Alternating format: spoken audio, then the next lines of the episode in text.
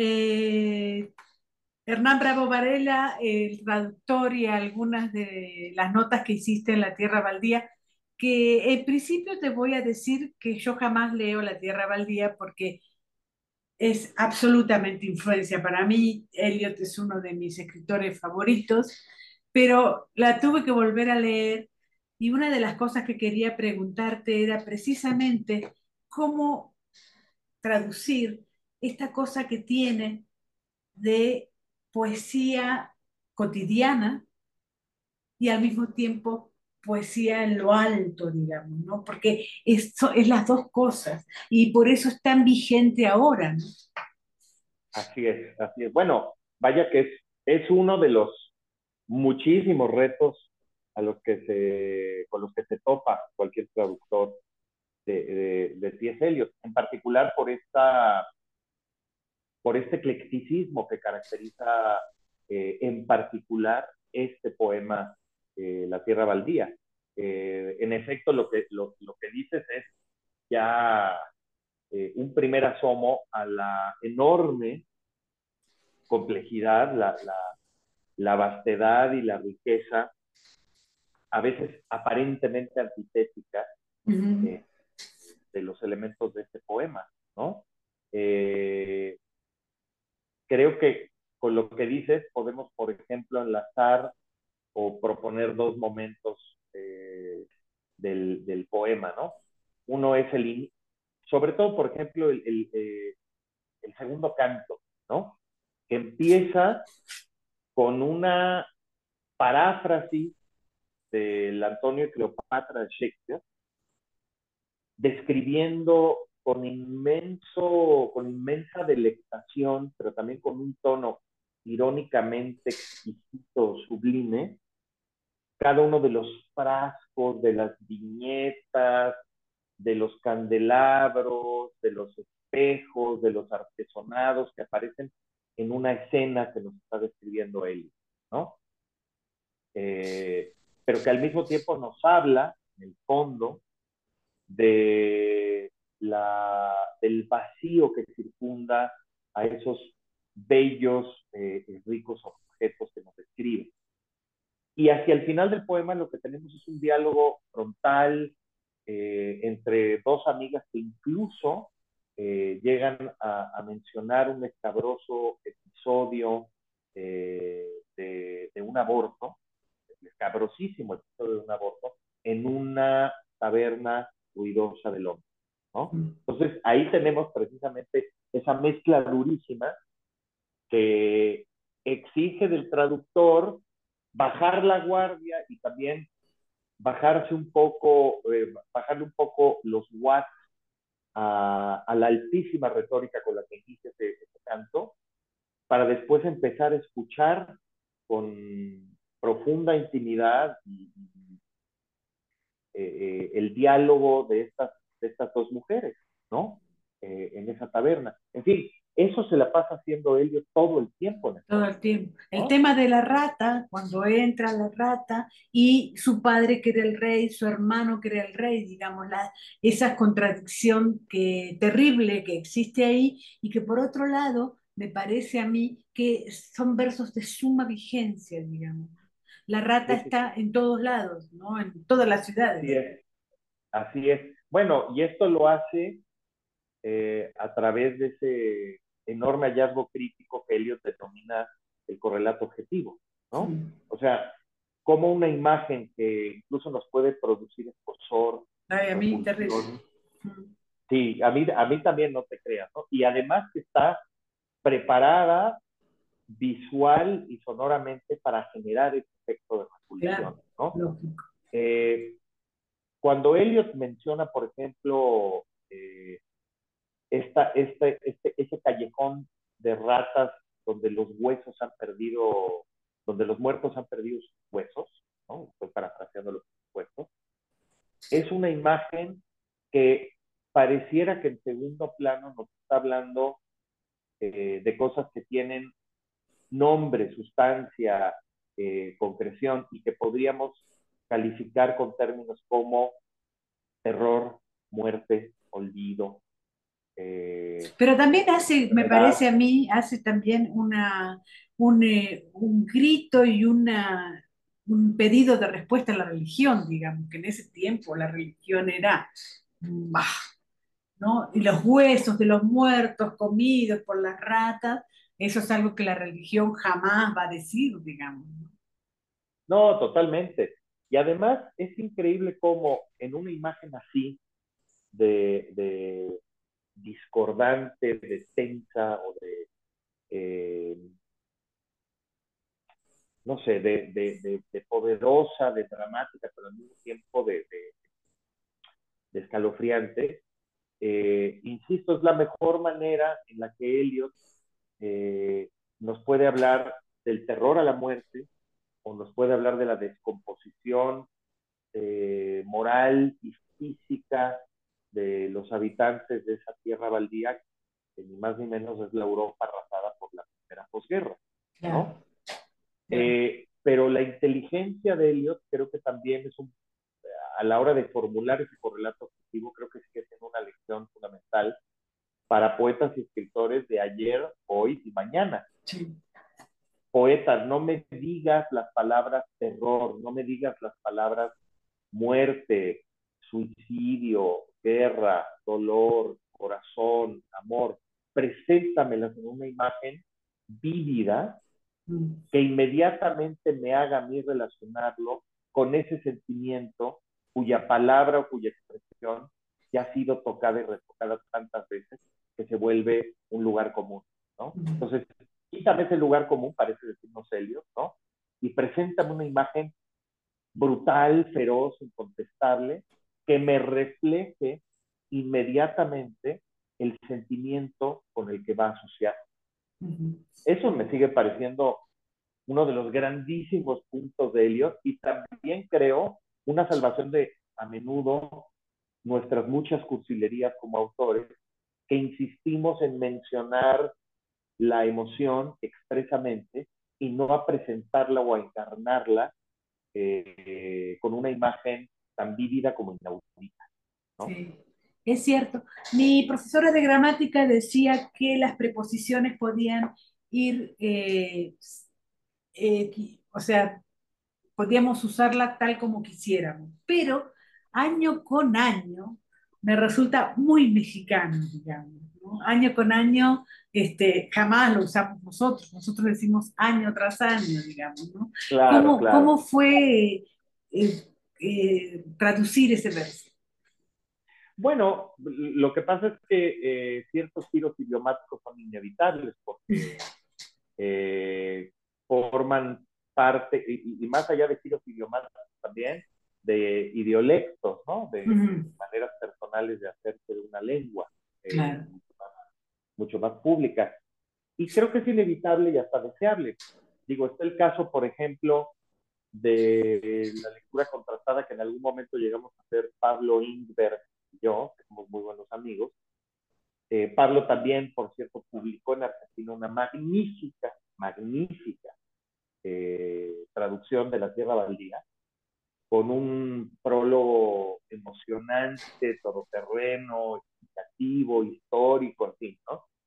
Pero si tú contrastas, por ejemplo, su versión del segundo canto y del diálogo de estas mujeres en la taberna, evidentemente él las dejó eh, en un porteño total. Total. O sea, no hay manera de escapar a eso porque además es la apropiación de ese inglés cockney, ese inglés aparentemente de baja estofa o vulgar o popular, ¿no? Que se hablaba en Londres. Entonces, traductor necesariamente tiene que hacer esas adaptaciones a eh, la manera popular de hablar el español entre ciertos sectores de la sociedad, ¿no? Claro. Ese es un libro, entonces, por, para mí. por ¿no? Claro. Por porteñizar ese diálogo, por casi proponernos que lo estamos, eh, que estamos escuchando ese diálogo desde una pulpería, por ejemplo, y yo modestamente sí quise proponer ese diálogo como si fuera una cantina del teatro histórico, ¿no? Claro. esas dos mujeres que están confesando cosas eh, tremendas, ¿no? Eh, Es una tierra baldía entonces para mexicanos, dirías tú. No, yo creo que no, pero, eh, pero indudablemente mientras la obra original se conecte con las fuentes de, de, la lengua popular, inevitablemente el traductor deberá hacer lo suyo, porque si no, ante lo que estamos es ante una experiencia de doblaje, donde todo se convierte en una meseta lingüística y donde llegamos a pensar que hay como una especie de punto intermedio eh, de conexión democrática y absoluta, cuando en realidad lo que estamos haciendo es una traducción genérica o intercambiable, ¿no? De algo que fue escrito con una intención muy claramente particularizada, ¿no? Bueno, esa particularización la tenemos también que adaptar de acuerdo con el marco histórico, social y cultural del traductor, ¿no?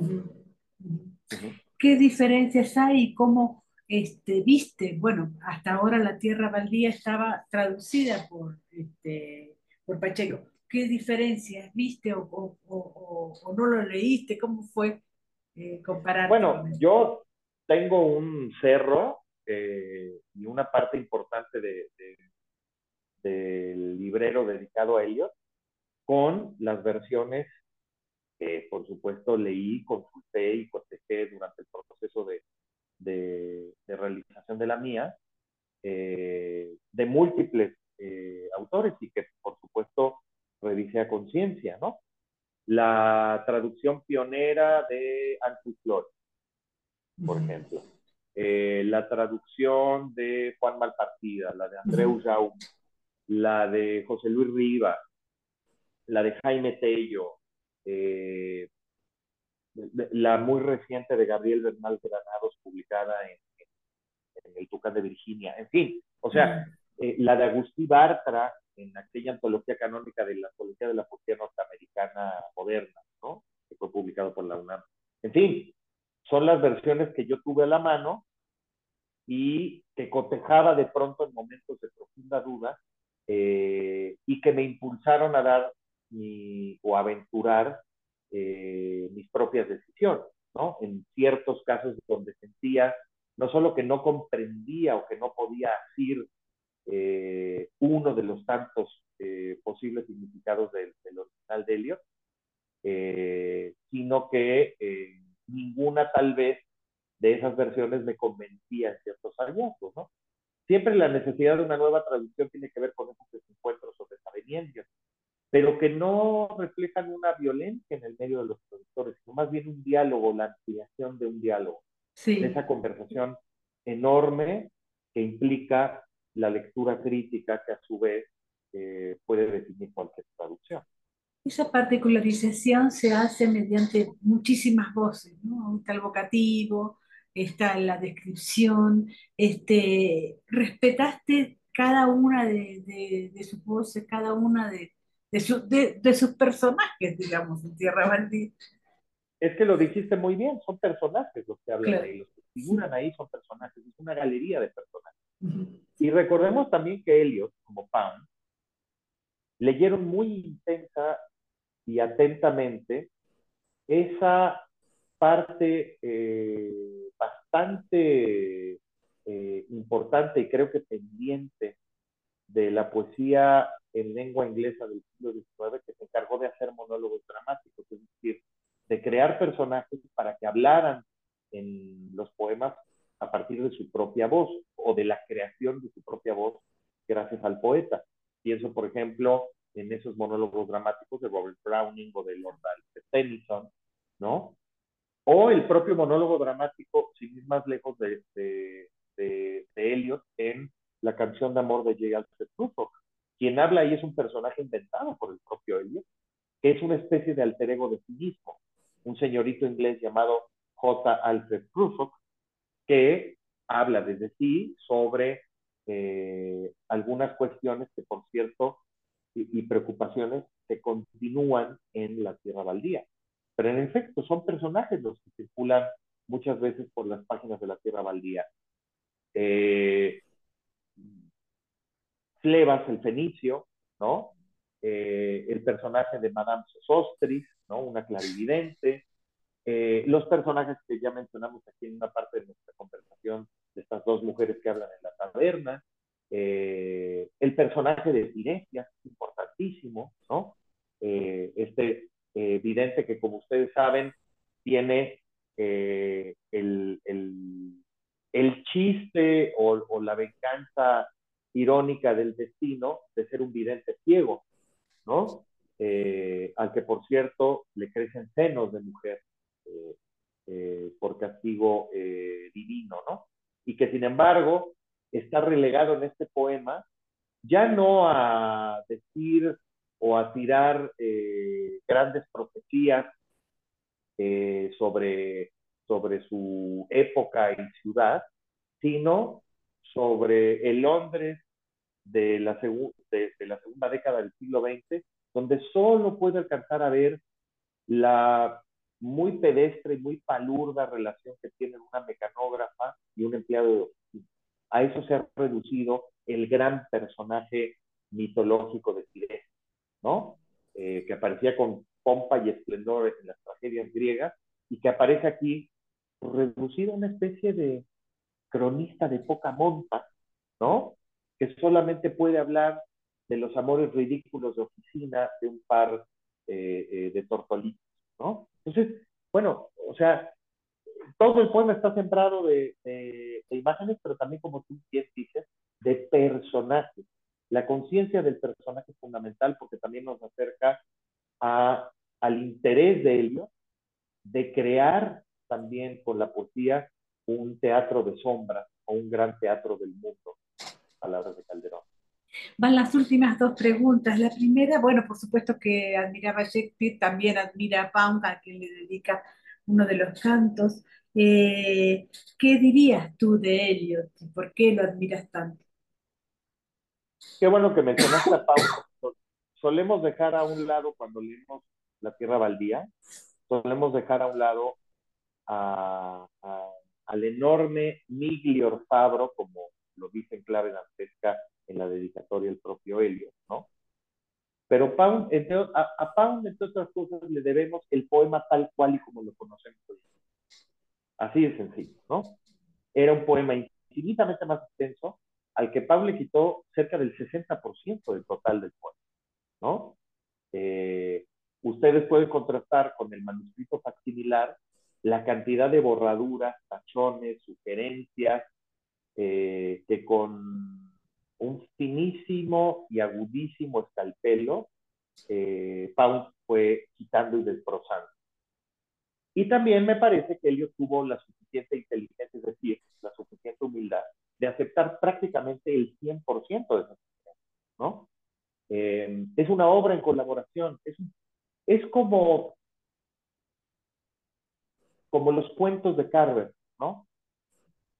Carver es probablemente el gran cuentista estadounidense del siglo XX, pero lo es gracias a las aportaciones de su editor Gordon Leach, quien creó de alguna manera la marca Carver y quien hizo de Carver el narrador preciso, eléctrico, eh, claroscuro, eh, al punto y al grano que en los cuentos que ahora leemos, ¿no?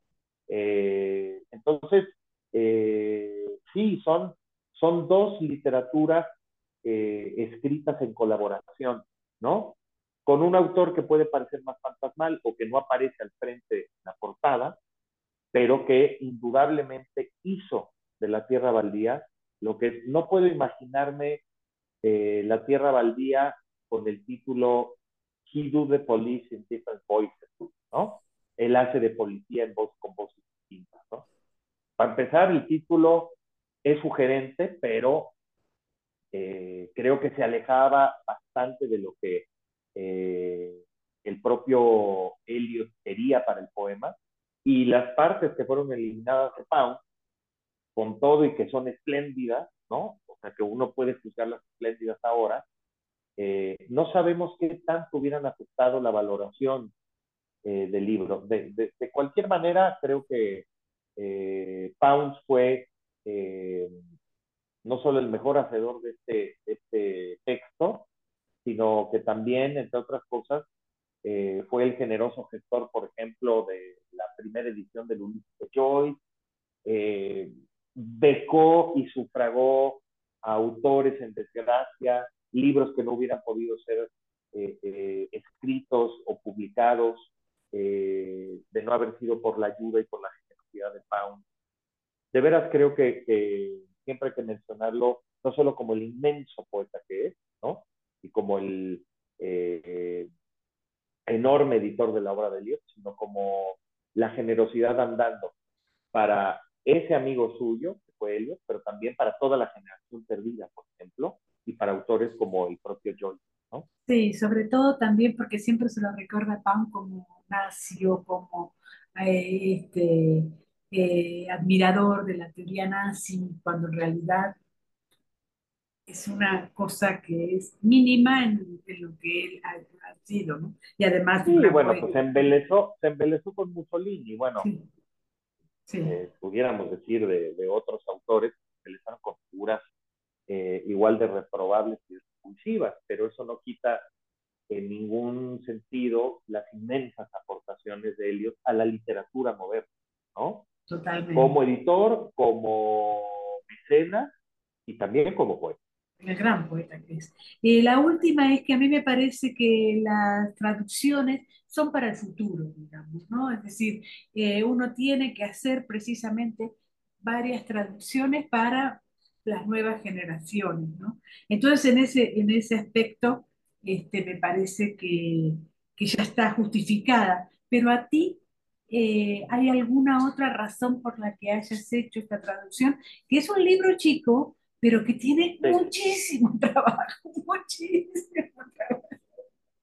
Así es, así es. Es, es el trabajo de años, claro. de años y años, condensado en unas cuantas páginas. Es que tiene razón, parece injusto porque a veces medimos evidentemente el esfuerzo en términos de páginas, ¿no?